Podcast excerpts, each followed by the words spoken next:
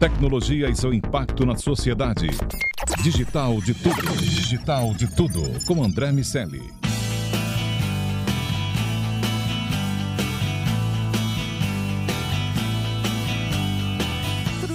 Salve, salve habitantes da sociedade digital, sejam muito bem-vindos. Eu sou André Miceli e está começando mais um Digital de Tudo. Você vem com a gente aqui nesse podcast da Jovem Pan e nessa próxima meia hora, o assunto é o C-Level e a tecnologia, os executivos que usam a tecnologia e o lado digital de tudo que eles fazem. Comigo, como de costume, meu amigo Iago Ribeiro. Tudo bem, Lago? Tudo bem, André. Bem empolgado para essa conversa. Vamos nessa. Vamos lá, nosso convidado de hoje é o Vitor Araújo, que é Head de Marketing de Vacinas da GSK. Vitor, seja muito bem-vindo ao DDT. Obrigado, pessoal. É um grande prazer estar aqui hoje conversando com vocês sobre um tema que eu sou apaixonado e, é muito empolgante ver isso no dia a dia, cada vez mais. Pois é, vou começar logo com o dia a dia. Você está há 14 anos, quase 15 na, na GSK, passou por uma, uh, por, por uma carreira que é sempre muito associada a marketing barra vendas e agora é, toca vacinas. Quais são essas nuances ao longo do tempo? Como a tecnologia foi modificando o jeito de você lidar com o marketing e, evidentemente, da GSK enxergar o marketing? Olha, é, é, é, interessante, né? Porque eu, eu comecei aqui no marketing da GSK em 2009 e esse período foi um período de uma transformação digital no mundo inteiro muito acelerada, né? Como nunca se viu em nenhum momento da, da humanidade. Então, o que lá atrás, lá em 2009, 2010, a gente trabalhava com materiais impressos, né, congressos em modelos tradicionais, hoje a gente já vem falando de como é que a gente usa AI aí nas nossas, nas nossas atividades. Né? Então, e a gente começa a, a, a ver uma, uma, uma, grande mudança na segmentação dos nossos clientes, né? Quando você tinha é, no passado segmentações um pouco mais, eu chamo de quase demográficas, né? Você tem médico da especialidade tal, que da região X, né? Então eu tenho esse tipo de comportamento e eu vou levar essa mensagem para ele. É, hoje você consegue ir num, numa, numa mensagem, num trabalho um pouco mais personalizado, obviamente. Não é porque eu tenho um cardiologista em São Paulo, numa sala, na sala da frente dele é um outro cardiologista, que eles têm os mesmos comportamentos. Não tem, normalmente não tem. Né? Então não adianta eu chegar com a mesma abordagem, seja ela presencial, seja ela digital, porque não vai funcionar. Pode funcionar para um dos dois, pode não funcionar para nenhum dos dois. Então, a evolução que eu, que eu vejo ao longo do tempo é nessa, na personalização do que eu entrego de mensagem que é relevante para cada ser humano, porque no final, cada, cada cliente, cada consumidor é um ser humano com as suas próprias, né, com seu próprio histórico de vida e suas próprias preferências. E mais recentemente, né, eu, eu tive 10 anos trabalhando com medicamentos de prescrição, então que a comunicação ela se limita muito mais a profissionais de saúde, e nos últimos quatro anos liderando a, essa parte de vacinas, em que a gente também faz um trabalho de comunicação, né, de conscientização a respeito de doenças né, para o público em geral. E aí isso traz uma, uma outra gama assim, totalmente nova para a gente se comunicar né, com, com pessoas que não estão dentro do mundo da saúde e como é que eu levo a informação de uma doença né, para mostrar para ele o quanto aquilo é prioritário na vida dele. Então, acho que essa foi a, é, essa, essa transformação que eu vi ao longo desse tempo. Vitor, esse tema de vacinas, ele com certeza é, ficou muito no foco das discussões nos últimos anos. É, a gente observou né, a pandemia é, trazer à tona muitos pensamentos diversos sobre, sobre o assunto. Eu queria entender, na tua perspectiva, o que, que você identifica que mudou é, na forma de produzir marketing para o pré-pandemia, para o pós-pandemia. O que, que você entende é, que acontecia e que não dá mais para acontecer e que agora vocês assumiram novas formas, novos formatos? E como é que a tecnologia está ajudando a, a GSK nesse novo momento de comunicação? Legal, cara. É bom, é bom frisar que quando a gente compara estudos no mundo inteiro, o brasileiro continua na liderança aí nos top países que mais confiam né, e que mais acreditam na vacinação, tá? É, independente do antes ou depois da pandemia. Isso para a gente é uma grande alegria como, como país, né? Porque a gente sabe que a prevenção ela é a base da, da saúde é, de uma sociedade, né? Mas o que a gente o que a gente viu é que o tema vacinação, tecnologias, né? Como é que funciona aqui, como é que funciona colar, estudos que foram realizados com, a vacina, com as vacinas, isso tudo se tornou cada vez mais relevante. Né? Então, hoje, dentro de aulas médicas, de comunicação, a gente traz muito mais temas relacionados à tecnologia das vacinas, dos estudos que foram feitos, porque isso se tornou algo super relevante e que virou até discussão de né, mesa de jantar, mesa de bar. As pessoas estavam falando de tecnologias de, de vacinas. Né? Então, isso traz para a gente, obviamente, uma, uma responsabilidade, uma gama de assuntos né, muito, muito importante. Mas e, e, o que mudou também, eu acho que a vacinação ela passou a ser algo mais, principalmente para o adulto, tá? Eu acho que quando a gente pensa na, na vacinação infantil, que sempre foi o alvo da vacinação, o principal foco, isso sempre foi bem estabelecido no, no Brasil dependendo da época, algumas variações de, de taxas de imunização, mas é, sempre foi bem estabelecido. Mas o adulto não necessariamente estava envolvido nesse mundo e entendia que existe um calendário vacinal do adulto, né? Então, hoje, qualquer comunicação que a gente faz de vacinação do adulto já chama atenção. Então, eu acho que isso, a pandemia que a gente viveu, a questão toda de discussões de vacina, trouxe um pouco mais de luz sobre a necessidade dos, adultos é, se vacinarem. Então, como é que isso muda a nossa comunicação, né? A gente já parte de um outro step, de um outro patamar. Não preciso tanto falar que, essa, que o adulto precisa se vacinar também. Né? O adulto agora ele já sabe. Né? Eu parto dali para frente para falar é, o quão importante é você completar um, todo um calendário vacinal. Agora, nesse contexto de falar com adulto, de entender que houve um processo de conscientização que a pandemia acelerou, entre tantas coisas que a, a pandemia acelerou, é, também tem uma questão de regulamentação, de é, travas que de alguma forma são impostas ao segmento de saúde, é, mas que obviamente não impede que uma empresa faça marketing. Como o digital te dá ferramentas adicionais nesse processo de comunicação, Vitor? Cara, é... a gente tem limite quando a gente fala de público né, que não é profissional médico. Obviamente, a gente não, a gente no Brasil tem uma regulamentação que os produtos, né, que depende de prescrição médica, você não pode falar desse produto diretamente, né, com a população.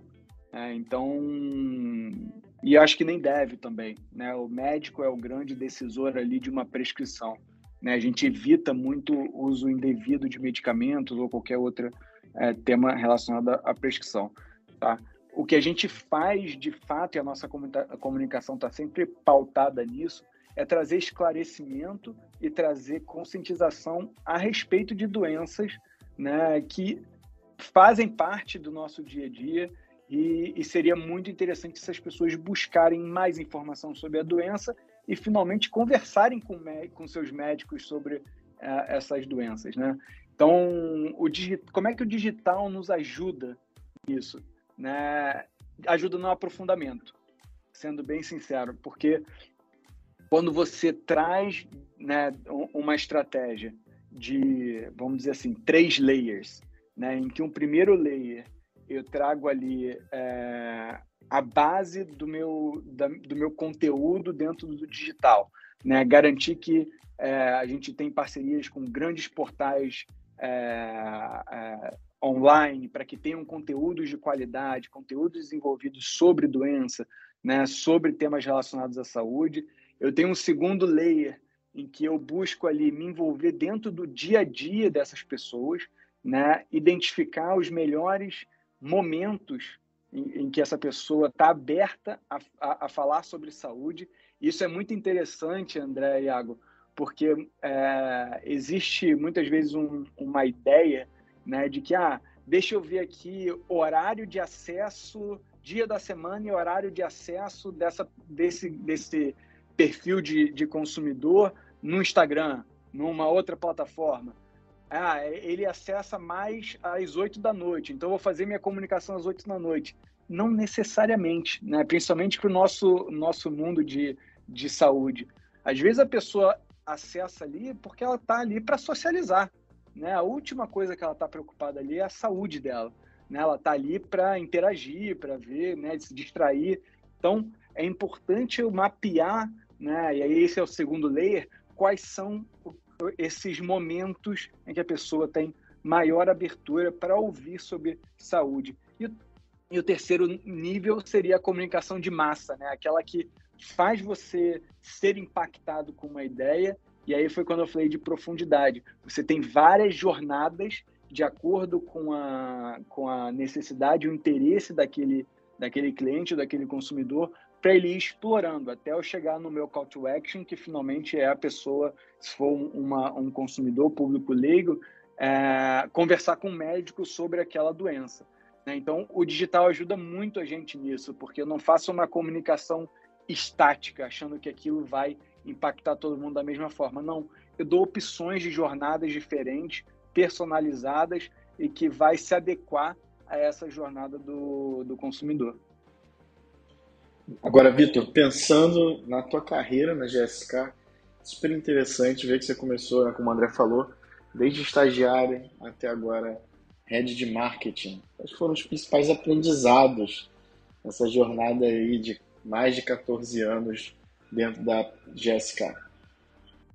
Cara, eu é, não quero, não vou querer ser piegas aqui, né, cara, mas é, eu entrei na GSK com um propósito muito forte de, de alguma forma, dentro da minhas, das minhas possibilidades, impactar de maneira positiva a comunidade. Né?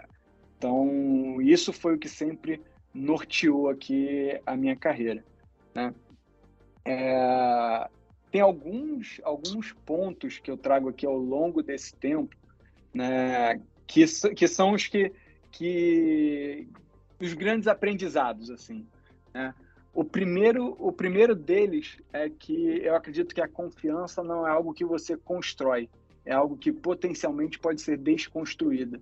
Então, na largada, se eu estou aqui começando um trabalho com você, cara, eu confio 100% em você até que você me prove o contrário, tá? Porque você precisa disso, de uma relação de confiança, para você criar para você dar espaço para a criatividade, dar segurança para as pessoas para pensar em coisas diferentes. E isso se conecta muito com o digital, digamos assim, né? Porque as, as, as possibilidades elas são inúmeras, elas são, né? É impossível você é, contar todas as possibilidades de como a gente é, executa uma estratégia de, de marketing digital. Se você cria esse ambiente, né?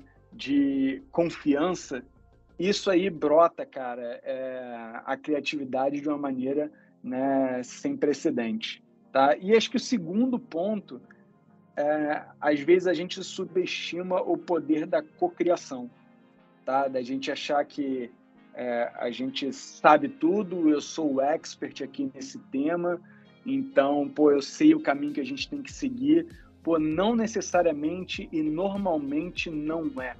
Né? Quando a gente traz pessoas de fora do nosso ambiente, que fazem perguntas, que te desafiam e você dá esse espaço de cocriação, cara, isso é muito poderoso. Né? Vou dar um exemplo aqui. Muita gente foi impactada pela nossa estratégia é, de novela, né, com a Globo, né, tudo que a gente vem, fa vem fazendo para o público em geral, cara, isso tudo partiu de cocriação.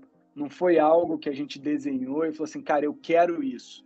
Não, foi qual era, qual era o grande objetivo? O meu grande objetivo é, eu quero que a doença esteja discutida na mesa de jantar e no grupo da família do WhatsApp, de maneira bem genérica. Esse foi o briefing, só para você ter uma ideia. E a partir dali você traz gente de mundos completamente diferentes, desde dramaturgia, né, até gente de mídias sociais, gente de jornalismo, cara, e aí brota a criatividade. Então, o ambiente de confiança e a gente não subestimar o poder de cocriação, de trazer é, o, o pessoal de fora do nosso mundo, cara, eu acho que isso é, é, é, eu não vou dizer que é sucesso garantido, mas é meio do caminho andado. E por fim, né, eu acho que o respeito pelas pessoas e o cuidado com as pessoas, né, entendendo aquela pessoa como um ser humano que tem suas necessidades, tem seus pontos de desenvolvimento, e você ter esse olhar cuidadoso com as pessoas cria todo esse ambiente poderoso para a gente inovar, para a gente fazer coisas diferentes, usando todas as ferramentas que hoje o digital nos oferece. E não simplesmente copiar o que já foi feito ou, ou, ou usar o que tem de opção de prateleira. Né? É, nesse contexto, Vitor, da prateleira, para usar o teu termo com o qual eu concordo, é, a gente sabe que é, o digital, a, os, os múltiplos canais, essa relação de comunicação pervasiva, todas as alternativas que é, estão disponíveis para os gestores de marketing criaram também é, a necessidade de se fazer escolhas que de fato são relevantes. Agora dá para medir tudo muito mais facilmente e a partir dessas medições de indicadores de desempenho, as campanhas vão ganhando novos contornos ao longo do tempo. Como você mede esses resultados e, e como a tecnologia te ajuda a fazer essas escolhas? Cara, eu acho que tudo, primeiro que tudo parte de você ter clareza do que você quer, né? Porque assim, fazer uma estratégia digital e você entupir uma régua de execução de tudo que tem disponível na prateleira, como a gente falou, isso não significa sucesso no final. Porque, cara, se você não sabe né, o que, que você quer com a, tua, com a tua campanha no final, qualquer plano funciona. É, e o nome do jogo não é fazer mais ou fazer muito, é fazer o que tem impacto. Né? Então, você ter clareza da jornada do teu consumidor e de quais são os momentos, né, os canais e, e as situações em que você vai impactar, muitas vezes você precisa de menos, né, men menos inserções né, para ser realmente impactante do que simplesmente entupir o teu consumidor, o teu cliente de, de impactos que muitas vezes podem virar paisagem para ele e ele deixar de, de olhar aquilo como algo interessante. Né? Então, acho que as escolhas elas partem daí, tá? E as medições, cara, elas, elas são é, fundamentais na hora de você fazer os ajustes. Né? Então, você definiu ali o caminho que você quer trilhar, entendeu através de pesquisas de mercado, através de consultorias, né, que entendem muito bem o teu cliente, onde você vai atuar, mas aí vem o dia a dia, né? O que a gente, o que a gente normalmente faz além, obviamente, do, do que a gente recebe dos canais de comunicação, né, que muitas vezes são impressões, né, taxa de clique, tudo isso é interessante para você ver a efetividade do canal ali, mas isso não não não mede o impacto. E quando eu digo impacto, é mudança de comportamento, no final das contas, em direção ao que você quer. E para isso, cara, você precisa conversar com o teu consumidor. Você precisa se planejar, não é, é parte do teu recurso tem que estar alocado em pesquisa de mercado, né? definir a frequência certa para essas, para essas, para essas pesquisas de mercado, ter clareza dos momentos em que você vai fazer ela. Por exemplo, você não planeja um blast de uma ação em massa, não é todo mês que você faz isso. Né? Então você tem alguns picos ao longo do ano que você pode conectar com momentos que são mais quentes, né? Como Black Friday, como a gente acabou de viver, um Dia das Mães, alguma coisa assim. Você definiu um, um, um blast ali em que você vai ter né, uma triplicação do teu investimento médio naquele momento. Cara, você tem que planejar suas pesquisas de mercado para identificar durante aquele período o que que funcionou, o que que não funcionou e ter agilidade para ir ajustando. Então você tem essas pesquisas de mercado que demonstram o impacto em mudança de comportamento e tem aquelas né, que você é, vai medir o impacto de conversão. Né? No meu caso, né, a gente não correlaciona né, o investimento que a gente faz em mídia com venda em si, porque esse não é o objetivo. O objetivo é que as pessoas conversem com os médicos sobre a, a doença. Mas, naturalmente, se você está um, em um mercado em que você fala direto com, com o teu consumidor, mesma coisa. Né? E que você pode falar diretamente do produto com o consumidor, é você ter ali aquele acompanhamento semanal, um acompanhamento quinzenal de, das movimentações em termos de procura e de conversão e fazer os ajustes. Acho que não tem, não dá mais, não tá, a gente não consegue mais ter espaço para fazer ajustes trimestrais. Né? A gente sempre vê as escolas mais clássicas de marketing, principalmente nos Estados Unidos, quando a gente olha mais no passado, falando com quarters e tudo mais, beleza, quando a gente se olha para questões financeiras, dividir o, o ano em, em partes, ok. Mas quando a gente está falando de uma estratégia de, de marketing com o mundo dinâmico em que a gente vive e que de um dia para o outro pode explodir um tema nas mídias sociais, você não pode esperar o final do quarto para decidir o que vai fazer com aquilo. É em tempo real. Né? E é aí, conectando com, com a tua pergunta, que o digital nos ajuda. É, o, o, a flexibilidade que eu tenho em ajustar canais, em ajustar mensagens, ajustar comunicações dentro do digital, pô, ela é infinitamente maior do que né, mídias tradicionais e hoje né, você tem plataformas de suporte que são muito, muito, muito habilitados para a gente fazer isso.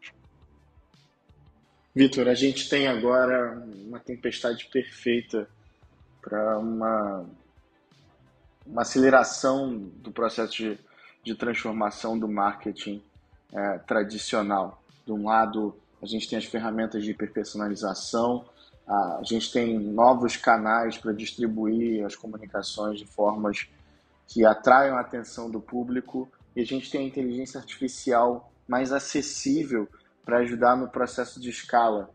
Queria entender, para a gente encerrar agora, uh, um pouco do que está vindo pela frente, que, que você está enxergando como é, o próximo passo é, de, de, uma área de marketing como, como da GSK, aproveitando essas tecnologias emergentes para se conectar de uma forma mais genuína com os públicos de vocês? Cara, perfeito. Obviamente que a gente tem uma série de limitações de comunicação, né, do que, que a gente pode comunicar. Então, todo e qualquer conteúdo que a indústria farmacêutica prepara está baseado, obviamente, em estudos científicos que foram feitos e tudo mais. Então, a gente precisa de uma certa limitação, né? E que é natural para que a gente, né, para que toda a medicina seja pautada em evidência científica como deve ser, né? É...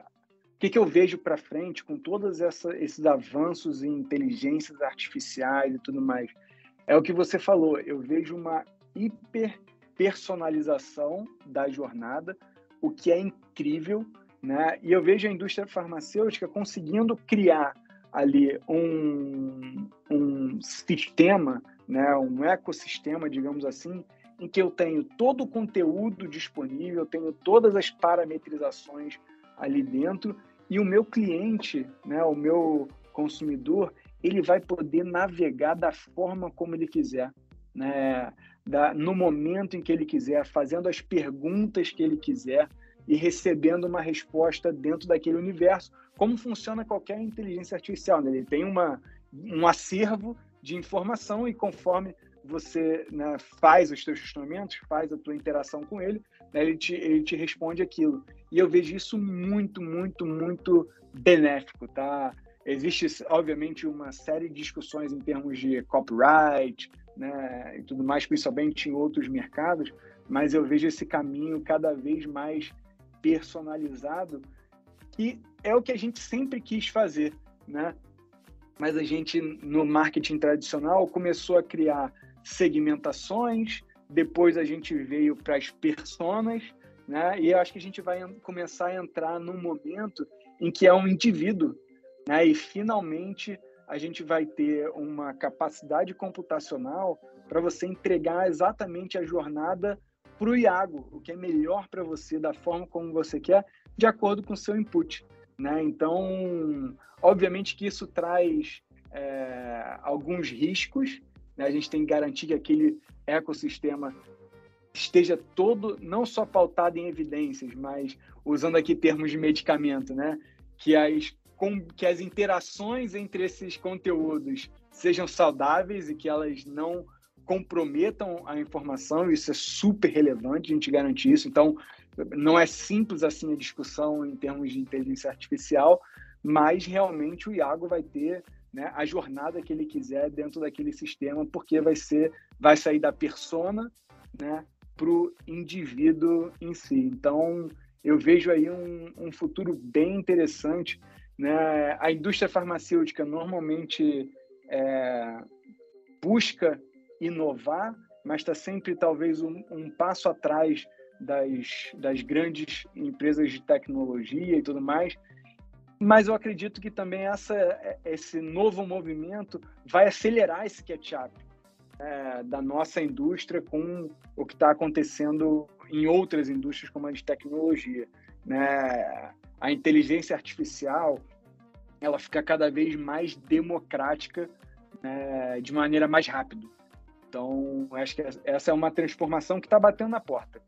Todas as, as, as, indústrias multinacionais, imagino que as nacionais também, já estão começando a testar, já estão começando a se aventurar no tema para ver como é que a gente pode explorar da melhor maneira possível, né? não só para a empresa, mas também para os nossos clientes, profissionais de saúde e, e pacientes, né? uma ferramenta que é muito poderosa.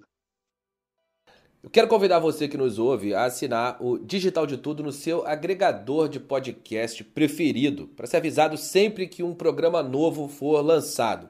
E, claro, também ficar de olho no Sociedade Digital com o meu amigo Carlos Aros, tá na rádio, na Panflix, na TV, no YouTube, enfim, dá para ficar informado sobre a tecnologia aonde quer que você esteja.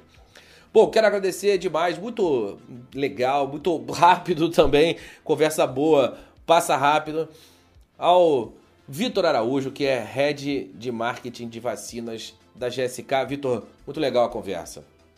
Cara, André, pô, adorei como você falou, cara, passou muito rápido. se, de, se deixar, a gente vai ficar aqui três horas conversando sobre o tema, porque ele é, é realmente muito apaixonante e, e transformador. Para a gente que é né, de comunicação, de marketing, tudo que, tudo que dá a possibilidade de a gente transformar o mundo, transformar a forma como as pessoas se comunicam, é apaixonante, né? Então, obrigado aí por esse espaço e fico à disposição. Muito bom. Certamente a gente vai falar mais e de outras sobre outras perspectivas também. Meu amigo Iago Ribeiro, até semana que vem. Até semana que vem, André. Quero recomendar todo mundo a avaliar o Digital de Tudo sua plataforma de podcast favorito. Dá para a gente lá a sua opinião e se ela for cinco estrelas, melhor ainda. E também recomendar a todo mundo a assinar a notificação do nosso podcast, para quando sair um novo episódio você receber antes. É isso, semana que vem a gente se encontra por aqui e conversa mais sobre o lado digital de todas as coisas. Um abraço para você que nos ouve. Tchau, tchau. Tecnologia e seu impacto na sociedade. Digital de tudo. Digital de tudo. Com André Miscelli.